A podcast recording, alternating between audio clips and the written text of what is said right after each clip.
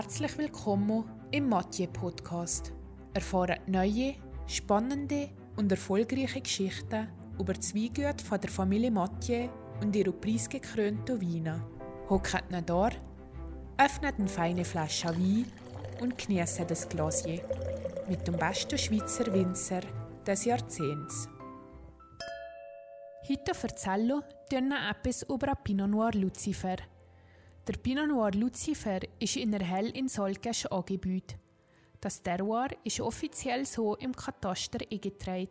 Auf den Kalk- und magnesiumhaltigen Bäden von Solkesch hat der Pinot Noir seine zweite Heimat gefunden. Vor dem Einsetzen von der Gärung wird ein Teil vom Saft von der Maische abgezogen und aus dem Most wird die Eide Perdri gekeltert. In der gärenden Maische verbleibt im Verhältnis zur Menge vom Drescher wenig Most. Mit dieser Maßnahme wird die wertvolle Struktur und Farbe vom Wein hergestellt. Isha Pinot Noir Lucifer hat eine schöne rubinrote, starke Farbe und Bouquet erinnert an rote Früchte und Ziesholz.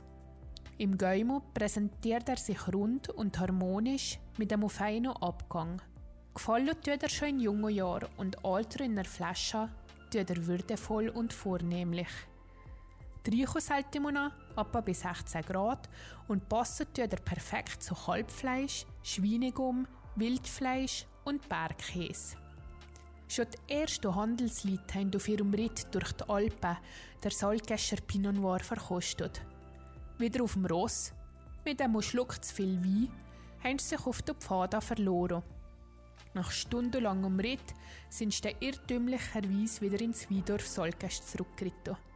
Wenn ihr einen Fehlgang bemerkt habt, haben sie der feine Tropfen als teuflische Verfehrung verflucht. Hischa Lucifer, lädt euch ihr auch verfehren von dem Halloween. Gott wird's auch schon verziehen. Sante zusammen, viel Spaß mit dem Tricho und bis zur nächsten Flasche.